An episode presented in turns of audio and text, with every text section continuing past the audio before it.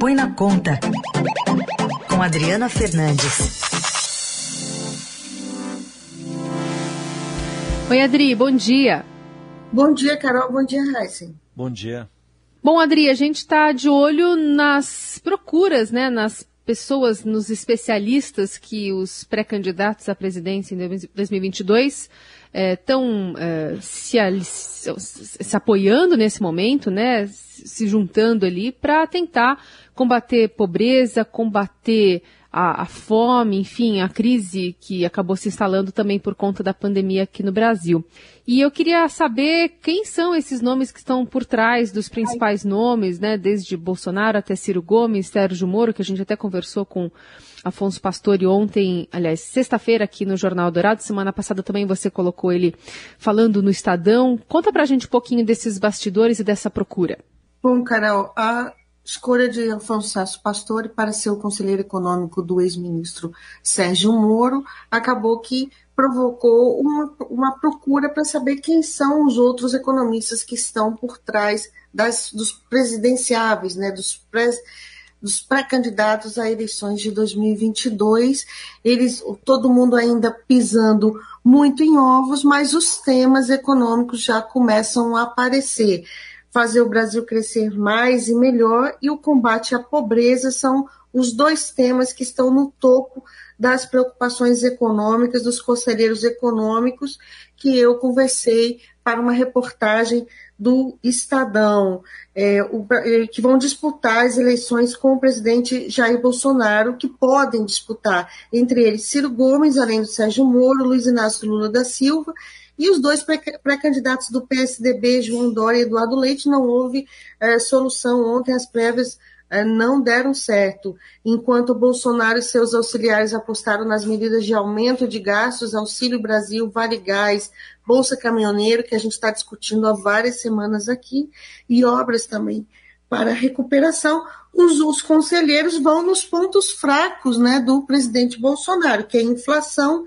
e desemprego o, o Afonso Celso Pastor já botou um pouco a sua visão, o presidente, o ex-presidente Luiz Inácio Lula da Silva, é a, a, presidente do PT, Gleisi Hoffmann, disse que ele não tem porta-voz para a economia e que tem o que mostrar no seu governo. Ele, e que fez um, um durante o seu, o seu governo dois, dois, dois mandatos, 2003 a 2003 2010 fez, segundo ela, uma bom, um bom orçamento, um orçamento, uma gestão do orçamento responsável. Mas é que aqui e acolá, economistas do PT vão é, soltando um pouco o que ele pensa em relação a uh, o que ele está fazendo também em aumentar salário mínimo e também uh, recursos para os programas sociais foram temas que ele usou em viagem internacional na semana passada. Ciro Gomes, que é o, o secretário, o ex-secretário deputado federal eh, Mauro Benevides, ele fala em aumentar o crescimento com aumento de, de investimentos também e re, redução do endividamento das famílias. São temas importantes. É, de uma forma geral, Adri, é, dá para perceber então semelhanças, independentemente de, de os candidatos serem mais à direita ou até extrema direita e mais à esquerda? Se, é, o, o, presidente vai tentar ah, medidas, o presidente Bolsonaro, medidas que é, gar, garantam popularidade. Né? A gente está vendo o Auxílio Brasil com mais quatro, ele quer garantir 400 reais, como eu falei, o vale, o vale, o vale gás, o vale diesel e o reajuste dos servidores que ele falou na semana passada que vai garantir, mas teve uma repercussão é, ampla e já se fala que pode não ser para todo mundo, para todos os servidores. Isso é a estratégia é, dele e, além disso, apagar o carimbo de que o governo foi responsável pelo atraso da vacina em 2021, tanto que ele autorizou aí a compra já se antecipando a compra das vacinas para o ano que vem. Mas o certo, é, Heisen, é que se o combate à corrupção dominou é, o debate das eleições em 2018, as propostas econômicas para melhorar a renda da população aumentar o emprego e reduzir a pobreza deverão ser a tônica de 2022. Especialistas apontam um trinômio desemprego, pandemia e inflação como determinantes para a corrosão da renda dos brasileiros e do crescimento e, portanto, temas da eleição. Sim.